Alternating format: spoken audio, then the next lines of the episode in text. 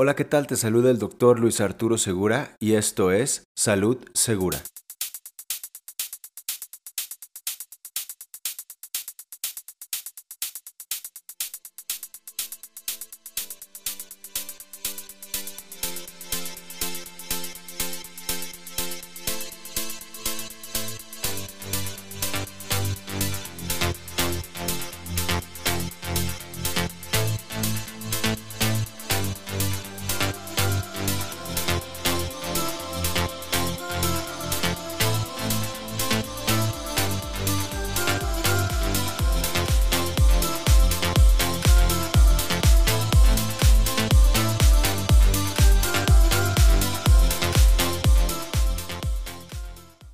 Como ya te comentaba, te saluda el doctor Luis Arturo Segura, reiterando como siempre mi gusto y mi placer de estar aquí charlando una nueva vez más con ustedes acerca de otro tema relacionado con la salud. No sin antes em, hacer mención y ah, sobre todo agradecimiento a todos aquellos que han brindado su apoyo a la plataforma, a todos que han brindado el apoyo a este proyecto y que además se han mantenido agregándose a las redes sociales para poder recibir más eh, información en relación con este proyecto de salud segura. A todos ustedes pues muchas gracias y a los que recién se unen a escuchar este podcast espero y sea de su agrado. Recuerda que siempre vamos a estar eh, utilizando información relacionada con la salud y con em, las actualizaciones más recientes en cuanto a los descubrimientos científicos. Te estaremos dando datos y además te estaremos hablando y desarrollando cada uno de estos temas con el afán o con el objetivo más bien de que siempre estés actualizado, siempre te mantengas informado si tienes curiosidad, aprendas algo nuevo y puedas emplearlo en tu vida diaria. Siempre relacionado con la salud y siempre utilizando la información más veraz. Y sin más preámbulo, después de haber dado los agradecimientos correspondientes que quería yo eh, dar, el día de hoy pues toca hablar de un tema que me gustaría ya que sin más preámbulo comenzáramos a abordar, que si bien no es considerado como otros temas de los que hemos hablado una amenaza para la vida, sí es una amenaza para la salud, y además de ser una amenaza para la salud, es un gran limitante de la calidad de vida. Estoy seguro de que lo has escuchado nombrar. En la actualidad se le dan muchos nombres, acidez, agruras, se habla solo de la palabra reflujo. Algunos otros eh, incluso han llegado a mencionar eh, este padecimiento o hacer alusión a este padecimiento con la palabra de gastritis. Nos referimos, o me refiero más bien, al reflujo gastroesofágico. Esa enfermedad, que en su nombre completo sería llamado enfermedad por reflujo gastroesofágico, que es producida cuando el ácido del estómago fluye con frecuencia desde el estómago al esófago. Yo sé que para ti es un poco complicado entenderlo. Muchas veces eh, tendemos, más bien, cuando no conocemos el tema, a pensar que eh, el reflujo gastroesofágico es acidez dentro del estómago. Es ácido en exceso dentro del estómago. Sin embargo, no es así. Em, normalmente, y naturalmente, nuestro cuerpo está hecho para que al momento de que ingiramos nuestros alimentos por vía oral, estos alimentos tengan contacto primero con pues la lengua, los dientes, estructuras propias de la cavidad oral, la mucosa de la cavidad oral y, y, posteriormente pasen a la orofaringe. De la orofaringe entran por un conducto que es básicamente un conducto muscular eh, que está cubierto de cierto tejido o epitelio en su interior por el cual pasarán los alimentos ya masticados. Este tubo o este conducto conecta la boca con el estómago y es llamado el esófago. A pesar de que no tiene eh, estructuras que diferencien partes de él, se conocen una parte superior, una parte media y una parte inferior. Es este tubo eh, que dependiendo del tamaño del individuo, pues ah, tendrá sus variaciones en tamaño. Sin embargo, básicamente lo que debemos de saber es que conecta la boca con el estómago. Entonces, es el encargado simplemente de transportar los alimentos. Tiene contracciones musculares que se encargan de ir bajando propiamente el alimento hasta el estómago. No sé si alguna vez te lo has preguntado, pero son estas mismas contracciones las que se encargan de que el alimento baje al estómago y no la gravedad. Tenemos esa mala impresión de que, que la gravedad eh, es la que se encarga de que el alimento baje. Y a veces tendemos a creer que se atora porque la gravedad no es suficiente y nos damos golpes de pecho en lugar de tratar de ingerir algún líquido o tratar, como debería de ser, de eh, consumir nuestros alimentos masticando apropiadamente y tomándonos el tiempo necesario para que el esófago haga su trabajo y baje este alimento hasta el estómago. Eh, realmente el estómago tiene en su interior tejido especializado que es resistente a la acidez, ya que en el estómago se generan en ciertas células se genera este ácido.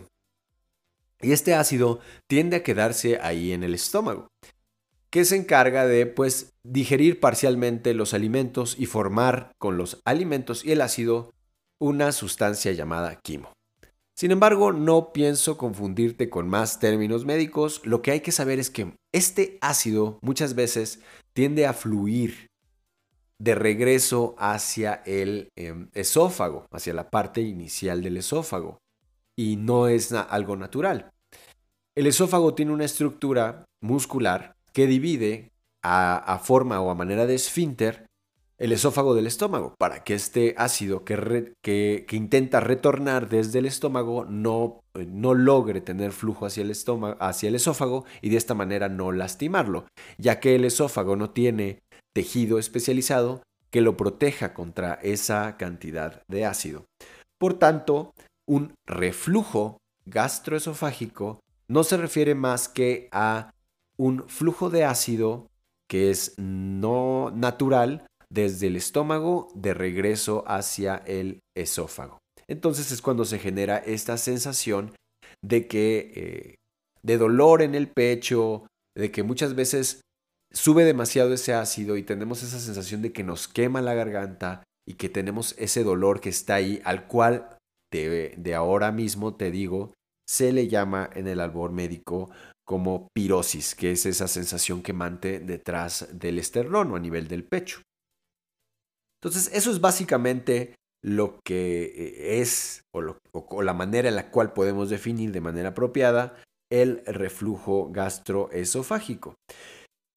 Hay muchas variantes. Eh, la mayoría de las veces, en los casos moderados a más leves, el ácido tiende a pasar hasta la primera, hacia la primera parte del esófago. Pero hay ciertas personas en los cuales ya eh, esta enfermedad es más avanzada y el ácido tiende a subir incluso hasta la boca y sube hasta la división entre la vía digestiva y la vía aérea. Por eso, sobre todo cuando las personas duermen.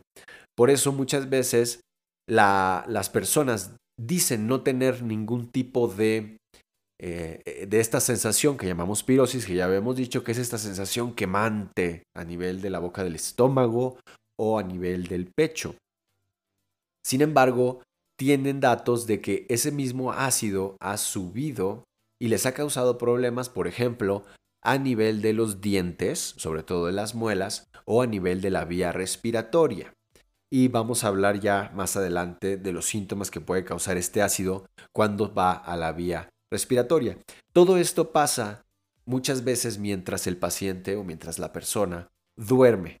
¿Por qué? Pues porque la posición del cuerpo y a veces eh, habiendo consumido alimentos demasiado abundantes durante la noche o con ciertas características, propicia a que este ácido pase a la vía respiratoria y cause estragos, de lo cual ya estaremos hablando en un momento. Sin embargo, sí me gustaría antes que nada mencionar cuál es la importancia o en dónde radica la importancia de que conozcas o de que todos conozcamos esta información. En casos leves de, enfermedad por reflujo gastroesofágico, pues el manejo tiende a ser con cambios en el estilo de vida, es decir, cambiar ciertos Em, ciertos hábitos que tenemos que nos pueden ayudar a mejorar el curso de la enfermedad e incluso a eliminarla en fases muy tempranas. O también muchas veces llega a ser eh, suficiente el uso de medicamentos que podemos adquirir de venta libre en cualquier farmacia. Sin embargo, la importancia de saber esto radica en que tú puedas llegar a diferenciar cuando necesitas o requieres de atención médica, pues cuando la enfermedad de reflujo gastroesofágico se vuelve muy constante en tu vida y empieza a progresar de una manera más rápida, a dar síntomas más floridos, no te preocupes, de los cuales ya hablaremos, tiende a requerir medicamentos mucho más fuertes que solo se venden por receta en el, eh, en el mejor de los casos. Y en el peor de los casos puede llevar a eh, requerir de un procedimiento quirúrgico, que puede ser tanto mínimamente invasivo como una cirugía mayor, para poder aliviar los síntomas de este reflujo gastroesofágico. No está de más también decir que eh, la enfermedad por reflujo gastroesofágico podría ser el preámbulo de la generación de otra enfermedad llamada esófago de Barrett, que también podría preceder a un cáncer a nivel del esófago. Por tanto, la importancia de que conozcas esta información pues es vital para que puedas discernir cuándo es necesario requerir atención médica con tu médico de cabecera o médico familiar para poder comentarle esta situación y que él pueda o, darte algún manejo específico o mandarte con un médico gastroenterólogo, el cual pueda manejar ya casos que son un poquito más severos. Por tanto, lo primero que me gustaría hablar es cuáles son los síntomas del reflujo gastroesofágico, de la enfermedad por reflujo gastroesofágico. El principal, como ya te lo puedes imaginar, cuando hablamos de que el reflujo es ácido, que pasa del estómago de regreso hacia el esófago y lo daña o lo afecta con tanta acidez, imagínate, estaría quemando el tejido, es esta sensación de ardor a nivel del pecho, que muchos llaman acidez estomacal. Suele darse esta después de ingerir tus alimentos y se tiende a empeorar durante la noche. Dolor en el pecho, el cual no necesariamente tiene que ser eh, de origen quemante o ardoroso. Muchas veces dificultad para tragar tus alimentos. Tendemos a tener algo que se llama regurgitación o a regurgitar nuestros alimentos o algunos líquidos que cuando llegan hasta la cavidad oral o a la boca dan ese sabor o esa sensación de tener algo muy agrio dentro de la boca. Entonces, eh, podríamos estar pensando de que se trata de esta enfermedad por reflujo gastroesofágico y que los síntomas podrían estar empeorando. La sensación también de tener un nudo en la garganta, que muchas veces, a pesar de que no ha sido causado por, un, por una situación que no tiene nada que ver con el intestino, muchas veces es causado de esta manera. Sin embargo, otras veces también pueden ser datos de que estamos lidiando con una enfermedad por reflujo gastroesofágico. Durante, cuando el, reflujo, esos, esos, fueron, estos que te mencioné, fueron los síntomas que, que son muy floridos, en un cuadro muy florido, o sea, que podemos tener durante el día. Sin embargo, hay otros síntomas que se dan cuando experimentamos este reflujo durante la noche, durante eh, mientras descansamos, tenemos estos otros síntomas o este cuadro que es algo diferente, que es una tos, una tos, perdón, una tos crónica que tiende a durar dos, tres, cuatro semanas, que no se quita, que no está relacionado con un cuadro gripal o con un cuadro de dificultad respiratoria, sin embargo está esta tos ahí presente durante las mañanas. Cuadros de eh, laringitis, es decir, que tenemos la garganta inflamada, que muchas veces, a pesar de no tener un cuadro eh, eh, aparente donde tenemos fiebre o otros síntomas de que nos podrían estar hablando de una infección, tenemos esta inflamación a nivel de la garganta que nos impide tragar nuestros alimentos y también tragar saliva.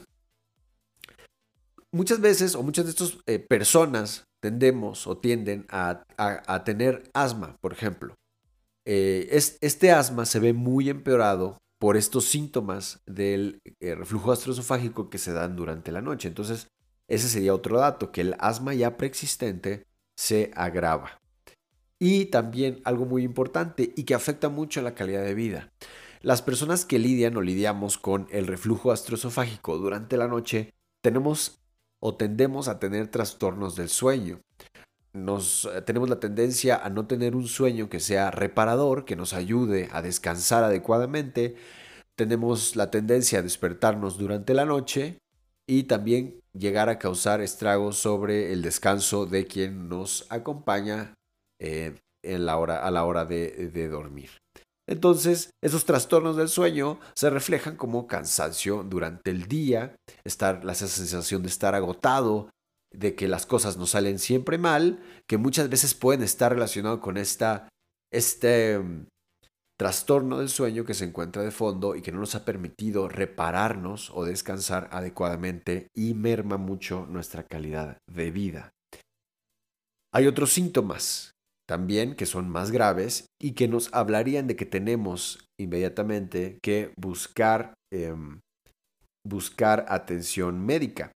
Ya te había mencionado el dolor en, a nivel del pecho. Sin embargo, cuando este dolor se encuentra también a nivel mandibular y a nivel del brazo, podría estarse confundiendo reflujo gastroesofágico con un infarto agudo al miocardio. Para conocer más información acerca del infarto agudo del miocardio, te recomiendo que escuches el episodio donde hablamos de infarto en el podcast. Ahí podrás encontrar información para darte cuenta y poder también definir entre estas dos enfermedades. Entonces, hay que solicitar una cita con el médico eh, cuando tenemos datos de esta tos crónica, trastornos del sueño, laringitis probablemente también, y otros eh, trastornos que están relacionados con la acidez estomacal, que ya están mermando nuestra calidad de vida o que simplemente nos dificultan ya realizar nuestras actividades. Recuerda, y este es un dato y un consejo que siempre te voy a dar, no tengas miedo a asistir al médico. En la mayoría de los casos, tiende a ser problemas que, suelen tener un manejo no quirúrgico, a veces incluso ni siquiera a base de medicamento, con cambios en el estilo de vida que te van a ayudar a mejorar mucho tu salud, sobre todo refiriéndome en específico a esta enfermedad, que es la enfermedad por reflujo gastroesofágico. Y ahora vamos a entrar en materia de qué cosas que haces o qué hábitos que tienes son considerados como factores de riesgo para poder desarrollar reflujo gastroesofágico. Bien, hay dos grupos aquí que me gustaría diferenciar. Hay enfermedades o circunstancias que por sí solas tienden a causar el reflujo gastroesofágico y otras que tienden a agravar el reflujo gastroesofágico. Es decir, un caso leve lo, eh, o generan una transición de un caso leve a un caso un poquito más severo con síntomas más, más fuertes y más duraderos, y sobre todo con más constancia que en las enfermedades que por sí solas causan el reflujo gastroesofágico. ¿Y cuáles serían las enfermedades o las circunstancias que por sí solas causan reflujo gastroesofágico? La primera y la más importante que me gustaría que no olvidaras y que tomaras mucho en cuenta es la obesidad.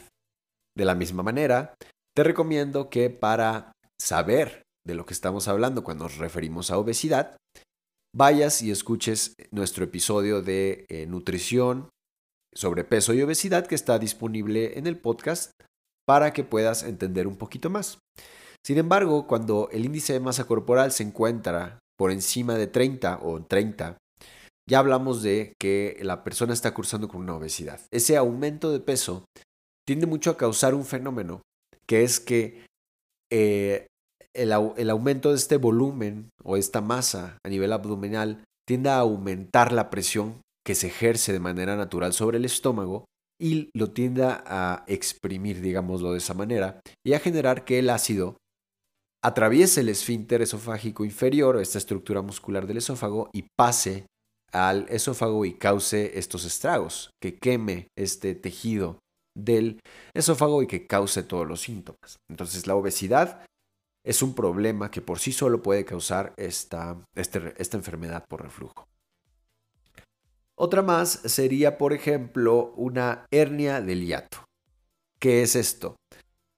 No sé si alguna vez has escuchado hablar o discutir del tema de hernia yatal, que es cuando el estómago, que debería de estar normalmente en el abdomen, una parte del estómago tiende a pasar hacia el tórax a través del diafragma. Y cuando esta parte del estómago atraviesa o pasa a través del diafragma hacia el tórax, que es donde se encuentra, por cierto, el esófago, esta partecita del estómago comprime o ocluye el, el, esófago y no permite que tenga un adecuado funcionamiento para impedir el flujo de ácido del estómago hacia el esófago. Por tanto, una hernia del estómago también puede causar por sí solo el reflujo gastroesofágico. Otra circunstancia un poquito más común, pues el embarazo, en el caso de las mujeres, obviamente, este aumento de muchas cosas, tanto a nivel hormonal como a nivel eh, hemático, es decir, de la sangre, muchas cosas cambian cuando estamos o cuando estamos frente a un embarazo. Entonces, Muchas esas cosas cambian, entre eso la presión que el producto o el bebé que está gestando eh, ejerce sobre las vísceras y el abdomen. Y cuando esto pasa, también se genera cierto efecto de presión sobre el estómago. Por tanto, las mujeres embarazadas, muchas de ellas tienen que dormir con cierto grado de inclinación en la, en la cabecera de la cama, puesto que tienden a padecer mucho reflujo o enfermedad por reflujo gastroesofágico mientras duermen e incluso mientras están despiertas, dependiendo de eh, el mes o el trimestre del embarazo en el cual se encuentren. Entre más avanzado, por cierto, sea el embarazo, pues más se tendrán a presentar estos eh, síntomas del reflujo gastroesofágico. ¿Qué otra cosa podría eh, causar? Hay veces que de manera natural nuestro estómago no funciona adecuadamente, o sea, no tiene una adecuada función. Entonces, tiende a haber un cierto retraso del vaciado a nivel del estómago. Es decir, cuando comemos, nuestro estómago, dependiendo de cada individuo, tiene cierto tiempo en el cual el estómago tiende a encargarse del alimento que le damos, como, como, como una bolsa que está almacenando ahí el alimento, lo trabaja y después lo expulsa hacia el intestino delgado. Hay ciertos, tanto medicamentos como padecimientos, e incluso de manera eh, funcional, natural, el estómago podría tener este tiempo de expulsión prolongado y por tanto hay más tendencia a que este ácido que se generó dentro del estómago con los alimentos tienda a retornar por el esófago. Ahora, ya hablamos, o estos son los padecimientos, circunstancias que causan por sí mismo el, er, enfermedad por reflujo gastroesofágico. Sin embargo, ¿qué puede agravarlo o qué puede empeorarlo? Hábitos que tenemos, como, sobre todo, y, te podrás ya imaginar el, primero que ha tenido gran constancia dentro de todos los episodios de este podcast, que es el tabaquismo. El consumo habitual de tabaco o de cigarrillos tiende a tener el efecto de agravar el, el reflujo gastroesofágico. Tiene muchos tantas sustancias que algunas de ellas sustancias tienen efecto a nivel del estómago, aumentando mucho la secreción del ácido gástrico, y también a nivel del, eh, del esófago, debilitando su musculatura e impidiendo que pueda realizar su tarea de empuje de alimento y de cierre para impedir el, el reflujo de manera adecuada. Por tanto, tiende a causar el reflujo, a agravarlo más bien el reflujo eso entre muchas otras cosas más, como ya lo hemos visto, ya, ah, ya lo hablamos cuando hablábamos de infarto, cuando hablemos de cáncer, ya verás la importancia que tiene este mal hábito en la salud y lo que tiende a causar. En ese entonces seremos muy gráficos, esperando que reconsideres en caso de que tengas ese mal hábito. Otra circunstancia sería realizar o tener comidas demasiado abundantes. Comer tarde, antes de acostarse, eh, agrava mucho el, el reflujo gastroesofágico, tener comidas muy abundantes, tener comidas con demasiada cantidad de grasa, también entre otras sustancias que igual ya mencionaré, tienden a agravar mucho esta enfermedad. Y sobre todo, cuando no te tomas el tiempo necesario para ingerir tus alimentos. Comer demasiado a prisa, no masticar adecuadamente, como debes de hacerlo para que sea más fácil para tu esófago empujar la comida y sea más fácil para tu estómago encargarse los alimentos, procesarlos y mandarlos al intestino delgado. Esto no realizarlo de manera adecuada pues agrava mucho este padecimiento y comer ciertos alimentos, de los cuales ya hablaremos. Principalmente de ahorita te menciono que las comidas con alto nivel de grasa y las comidas fritas son por excelencia causantes o agravantes muy fuertes del reflujo gastroesofágico o de las agruras o de la acidez estomacal. Y beber ciertas bebidas, sobre todo, otras dos que te voy a mencionar, este dato tómalo muy en cuenta, el alcohol y el café tienden a causar mucho reflujo gastroesofágico. Y los medicamentos como la aspirina. Muchas personas tienen que tomar aspirina por otras circunstancias, sin embargo, es normal en estos que pueda ah, ocurrir este reflujo gastroesofágico. Y ahora, vamos a hablar. Ya, ya hablamos de qué de las cosas que puedes estar haciendo pueden estar mermando mucho esta condición del reflujo. Sin embargo, ¿Qué se puede complicar? ¿Qué puede salir mal? ¿Qué puede ir más allá del ardor detrás del, en el pecho o detrás del esternón? ¿Qué puede ir más allá? Pues hay tres circunstancias muy importantes. La primera de ellas es que, como ya te imaginarás, este, este ácido que pasa al esófago, que lo tiende a quemar, es como cualquier quemadura. Si a, si a ti en la piel te ha pasado eh, o has tenido alguna quemadura, te darás cuenta de que el tejido pierde su calidad, de que tiende a sangrar, tiende a sacar cierto líquido y posteriormente se forma, en algunas circunstancias, una pequeña costra o se forma una cicatriz en donde fuimos expuestos a este, a este calor intenso, a esta fuente de calor tan intensa. Dependiendo de qué grado sea la quemadura, sin embargo, en la mayoría de las veces tiende a cicatrizar. No, no se regenera como si nada hubiera pasado. En la mayoría de los tejidos cicatriza. De la misma manera, imagínate que eso pase en el esófago. Este ácido pase genera esa lesión a nivel de, de, esta estructura y las paredes se peguen entre sí tratando de cicatrizar y haciéndolo de mala manera. Se genera un estrechamiento esofágico que en el ámbito médico se llama estenosis esofágica, que quiere decir que el esófago en sí mismo eh, se pega las paredes se pegan y cicatrizan así. Por tanto, ya te imaginarás qué pasa cuando intenta pasar el alimento. En el mejor de los casos puede que eh, se, se separe esta unión y en el peor de los casos puede que la unión sea tan sólida que los alimentos se atoren ahí y dificulten su paso. Ese podría ser una de las circunstancias. Otro sería que la misma herida evolucione a una úlcera. que es una úlcera? Es esta eh, carencia o falta de tejido sano donde hay una herida a nivel del esófago y que puede generar una, una llaga a ese nivel. Y sobre todo, el más importante, que quiero que te vayas muy, eh, que te lo lleves que, que, sea para ti muy claro esto, la enfermedad por reflujo gastroesofágico, cuando los casos empeoran o son severos o decides simplemente ignorarlo, tiende a progresar a una enfermedad llamada esófago de Barrett, que es cuando el tejido dentro de nuestro eh, esófago cambia. Y cuando hay cambios, muchas veces esos mismos cambios que se vuelven a repetir y a repetir y a repetir cada vez que hay reflujo una y otra vez, tienden también a evolucionar a lesiones premalignas e incluso malignas, hablando en este caso de cáncer de esófago, el cual tiene una mortalidad, te lo digo ya, muy elevada y por tanto debemos de evitar. Entonces, si no quieres tú sufrir ninguna de estas complicaciones, tu pregunta debería de ser, ¿cómo se hace el diagnóstico de esta enfermedad? Creo que hasta el momento te has llevado información clave sobre cómo poder eh, discernir cuando tienes una enfermedad por reflujo gastroesofágico o alguien que está a tu alrededor tiene esta enfermedad y pudiera estar teniendo ya datos un poquito más severos o graves. El diagnóstico lo hace el médico.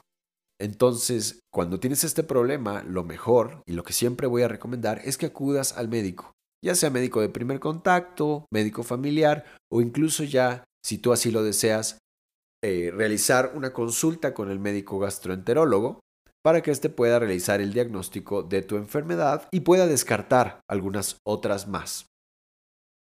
Entonces, ya lo diagnostica, lo diagnostica de manera clínica. Por tanto, lo, más importante, lo mejor que puedes hacer tú al ir a una consulta con el médico es llevar muy bien identificado qué es lo que pasa contigo. Es decir, qué pasa con nuestro cuerpo. Cuando vamos a una consulta, y ya lo habíamos hablado también en el episodio de consultas médicas, es prestarnos a un buen interrogatorio, a un buen intercambio de información con nuestro médico de confianza, para poder, para que el médico tenga la capacidad de poder llegar a un diagnóstico que nos sea de provecho a nosotros. Entonces, identificar muy bien cuándo comienzan tus síntomas, cómo son tus síntomas, a qué hora arde más, cuándo arde menos, si empeora durante la noche, si te causa algún otro síntoma como tos, alguna dificultad para respirar, si ha empeorado tu asma que ya existía, si el médico odontólogo te ha dicho que han aparecido eh, ciertas eh, escoriaciones o daño al esmalte de tus dientes que no existía antes y que va relacionado con el tiempo de aparición de los síntomas de un probable reflujo, esta información la tenemos que tener y la tenemos que manejar como pacientes para que el médico eh, pueda realizar su diagnóstico de manera apropiada. Entonces es la mejor manera de realizarlo. Sin embargo, cuando no es posible, muchas veces tu médico de cabecera o ya un médico propiamente, un gastroenterólogo, un especialista encargado de todos los problemas del intestino, podrá solicitarte varios estudios. Los voy a mencionar simplemente para que estés enterado un poco de cómo funciona esto. Una endoscopía superior sería el primero de los estudios, que sería que ellos, el gastroenterólogo te programa, es un procedimiento, digamos, mínimo invasivo, en el cual el, el médico va a introducir una cámara. Es un procedimiento bastante frecuente para poder observar las condiciones de ese esófago que puede ya estar dañado y ver si se encuentra con algunas otras lesiones que él considere necesario extraer una pequeñita o pequeñísima porción para estudiar ante el microscopio. Otra sería una, una, prueba que cada vez va un poquito más en desuso, sin embargo también se sigue recurriendo a ella, que es estudiar a lo largo de eh, un periodo de tiempo cuáles son las secreciones de ácido que tiene tu, tu, tu estómago y si llegan o están, están llegando o no estas secreciones hacia el hacia el esófago. Otro estudio sería una manometría, manometría esofágica, que es este estudio que se realiza para poder medir qué tanto se cierra la parte final del esófago para evitar el flujo eh, o el retorno de ácido desde el estómago hacia el esófago. Muchas veces los médicos también se apoyan de diagnósticos de imagen, como puede ser una radiografía simple de abdomen o una radiografía contrastada, en el cual es un procedimiento donde se consume un material que se puede ver que no es nocivo para la salud y que puede verse en las radiografías para que el médico pueda evaluar si el esfínter es eh, el esfínter donde, que separa el esófago del estómago, como ya lo habíamos comentado, lo está haciendo de manera adecuada, está haciendo su trabajo de manera adecuada, o si encuentra ya algún grado de estenosis, que ya lo decíamos, que es este estrechamiento del, esófago, de la luz del esófago, que es este tubo, que, que ya no está funcionando adecuadamente. Entonces, habría que, esas son las que te podría solicitar el médico. Sin embargo, recuerda, mi recomendación más grande es que si tú cuentas o tienes con alguno de esos síntomas que ya mencionamos, de los que ya hablamos, con toda la confianza, acudas al médico de primer contacto, un médico familiar o eh, ya en sí con un médico especialista, un gastroenterólogo para que pueda apoyarte con tu problema. Ok, y ahora vamos a hablar de cómo podríamos tratar o manejar el, eh, el reflujo gastroesofágico. No recomiendo, de entrada, no recomiendo automedicarse por ninguna razón. Entonces, eh, estos tratamientos, estos manejos que yo voy a dar, eh, tendrían que ser siempre bajo la autorización o bajo el manejo de un médico certificado o calificado. Hay muchos remedios que se pueden emplear, sin embargo, los medicamentos o las medidas que ya te mencionaré son las más efectivas. El tratamiento, ya te lo mencionaba en un principio, se realiza de dos maneras. Uno que es con cambios en el estilo de vida, que es el principal de ellos y el primero de ellos, la primera línea de defensa contra esta enfermedad, y que se realiza de cierta manera, que ya te voy a mencionar, y con el uso de medicamentos de venta libre, es decir, medicamentos que puedes adquirir en cualquier farmacia o tienda de conveniencia. Y eh, el segundo, que son ya eh, algún manejo más específico, este sí, por ninguna razón debería de ser realizado por alguien que no es un médico eh, calificado, que son medicamentos bajo receta y sobre todo procedimientos quirúrgicos, ¿no? Que eso ya es algo un poquito más de casos más severos que necesitan un apoyo o de casos especiales que necesitan este tipo de manejo. Ahora, eh, lo primero es cambios en el estilo de vida, los cuales si no funcionan, se tendrán que estar eh, eh, cambiando o mejorando de acuerdo al escalón por nuevos, este, por nuevos manejos, ya sea a nivel de, medicamentos. ¿Cuáles son estos cambios al estilo de vida que puedes realizar que son los más importantes para mejorar, mejorar el reflujo gastroesofágico? Y muchas otras enfermedades y padecimientos. Lo primero, como ya lo hemos mencionado hasta el cansancio en estos episodios, el mantener un peso saludable. El exceso de peso, como ya te lo decía, tiende a aumentar mucho la presión del estómago y a causar en sí mismo esta enfermedad por reflujo gastroesofágico. Tratar de dejar de fumar, ya lo veíamos en los factores de riesgo, además ya lo hemos visto. Ya cuando hablemos de cáncer lo veremos, ya hemos hablado de infarto al miocardio.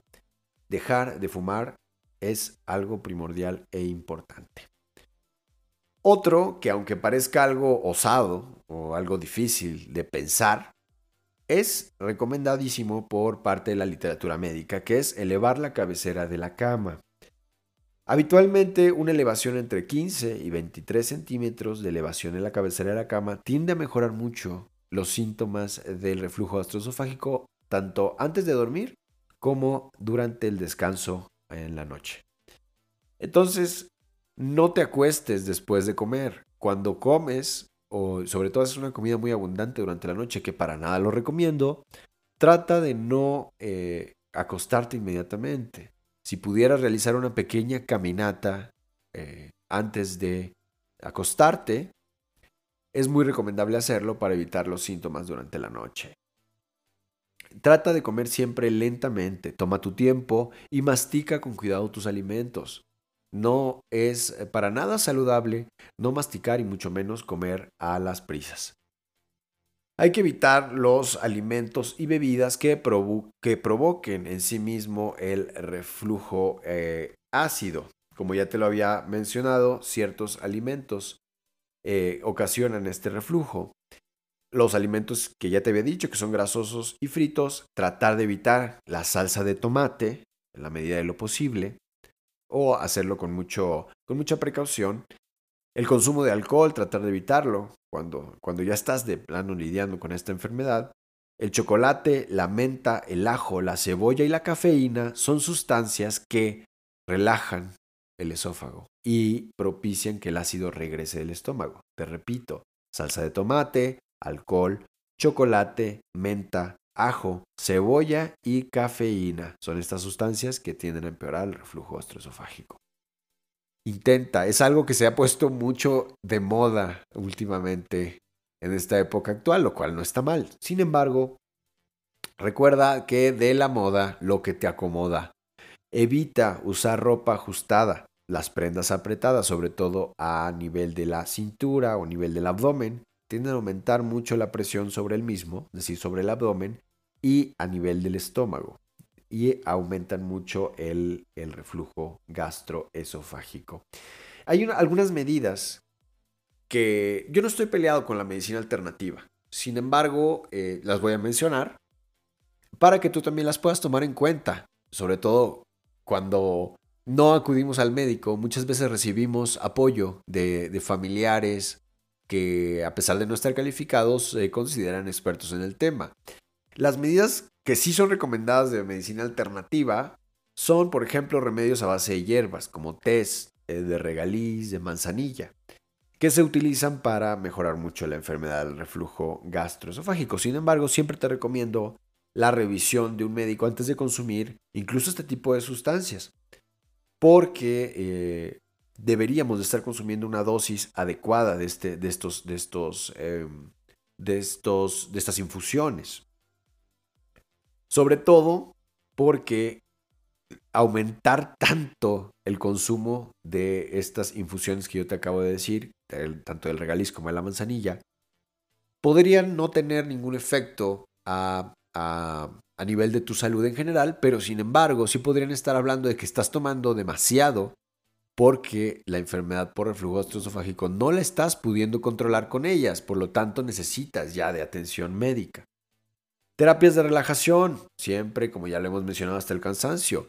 La epidemia de la época actual, el estrés. Hay que sosegar adecuadamente el estrés, tratando de, realizar actividad física adecuada, ejercicios de relajación muscular y tratar de eh, mantener estos buenos hábitos de relajación que nos ayuden también con eh, nuestro reflujo gastroesofágico. Nos, aunque no lo creas, está relacionado y también ayuda. Ahora, ya hablamos de los cambios al estilo de vida. Es básicamente lo principal y lo que me gustaría que te llevaras de, esta, de este episodio del podcast. Estos cambios al estilo de vida. Recuerda, completamente prohibido eh, automedicarse en casa. Voy a mencionar cuáles son los tratamientos, sobre todo los de venta libre, que también debes de, saberlo, que son ah, dos, tres grupos principalmente. Son los antiácidos, que neutralizan el ácido estomacal.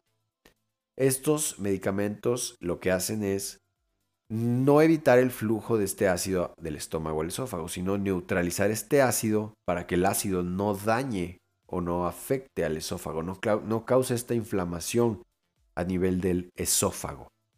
Entonces no lo queme. Sin embargo, recuerda, el consumo inadecuado de estos antiácidos tiende a tener efectos secundarios como diarrea y algunas veces problemas renales. ¿Ok? Entonces, tienden a causar un alivio rápido, eso es su beneficio, pero también tienden a tener estos efectos secundarios. Hay otros medicamentos que no neutralizan el ácido, es decir, no lo vuelven menos ácido. No, estos medicamentos lo que hacen es reducir o disminuir la producción de ácido.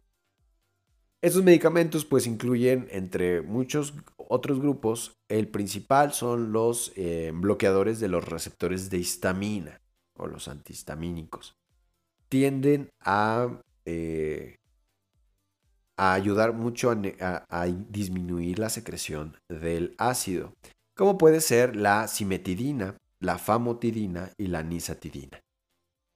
Recuerda siempre, como ya te lo he repetido hasta el cansancio, siempre bajo la supervisión eh, médica estrictamente.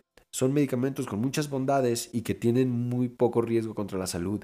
Sin embargo, esto podría eh, ayudar a que eh, ya no tengas que estar lidiando con el problema cuando consumes una dosis adecuada, con un adecuado manejo, guiado siempre por un médico. Sin embargo, hay versiones más potentes, de las cuales ya hablaremos, que sí se venden bajo receta médica. Hay otros medicamentos que son los que bloquean la producción de ácido y que ayudan a curar el esófago. Son los famosísimos y muy, muy recurridos en la actualidad, que son los inhibidores de la bomba de protones. Lo que hacen esto, lo que hacen estos medicamentos es inhibir que eh, el ácido tenga tanta carga ácida y que pueda dañar el esófago. Tienen una, una, un uso que ya está de más utilizado actualmente en la sociedad y que son tan buenos que en menos de media hora o en una hora tienden a aliviar casi de manera mágica los síntomas del reflujo gastroesofágico. Ya habrás escuchado hablar de ellos, que podrían ser de, el nombre genérico el lansoprazol, el omeprazol, que se tiende a, vender sin receta en la mayoría de los casos y en algunos casos que ya te comentaré se venden con receta. Los medicamentos recetados, y que además está decirte que no debes consumir eh, eh, sin receta o de manera libre en casa, siempre trata de ir o acudir a una, a una consulta médica, son casi los mismos. Los de recetas son bloqueadores de los receptores de histamina, de los receptores de, histamina a nivel del cuerpo, Pero estos se venden sin receta, como la famotidina y la nicitidina de eh, dosis más elevadas. Y otros inhibidores de la bomba de protones, como el ansoprazol, el omeprazol, el pantoprazol y el rabeprazol, que tienden o tienen eh, dosis más elevadas y que tienden ya a venderse con receta. ¿Por qué se venden con receta?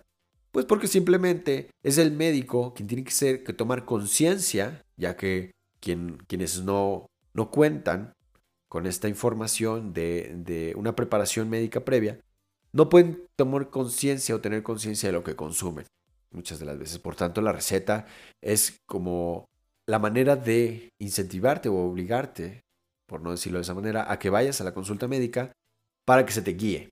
Entonces, son estos que ya te mencioné, y hay otros medicamentos, como es el baclofeno, que tienden a ayudar mucho que el esfínter esofágico inferior, es decir, esa, ese, e, ese musculito que eh, separa entre el esófago y el estómago, funciona adecuadamente impidiendo que la comida o el ácido o la secreción del estómago regrese al, al, esófago. Entonces, al impedir esto, pues eh, este medicamento ayuda a que no se cause este daño a nivel del esófago.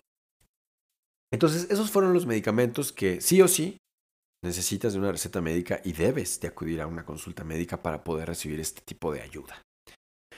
Y además está de hablar ya de la cirugía y otros procedimientos que se tienden a hacer, ya hablando de, de que esto lo hace un cirujano experimentado, un cirujano gastroenterólogo, que nos puede ayudar a hacer funduplicaturas, que es un procedimiento en el cual no voy a ahondar porque son procedimientos quirúrgicos que realmente no tienen importancia para fines informativos de este episodio.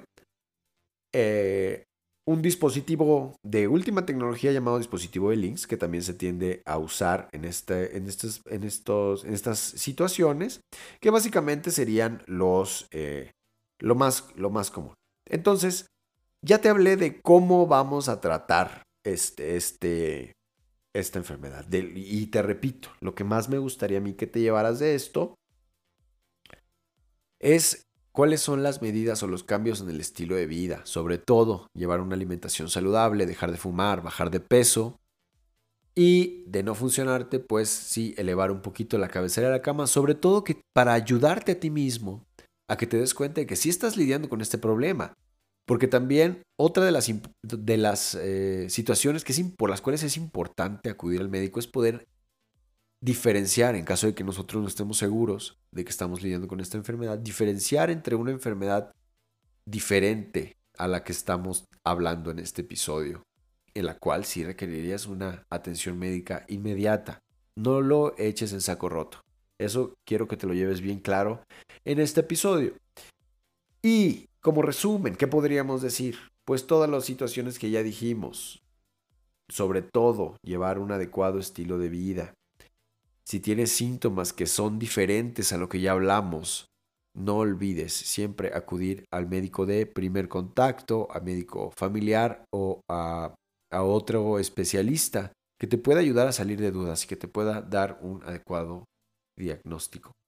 Recuerda, que el que el médico, el mejor médico para ti es en el que tú más confías, en el que tú más confianza tienes y que te ha dado resultados en el pasado. Ese siempre va a ser el mejor médico para ti.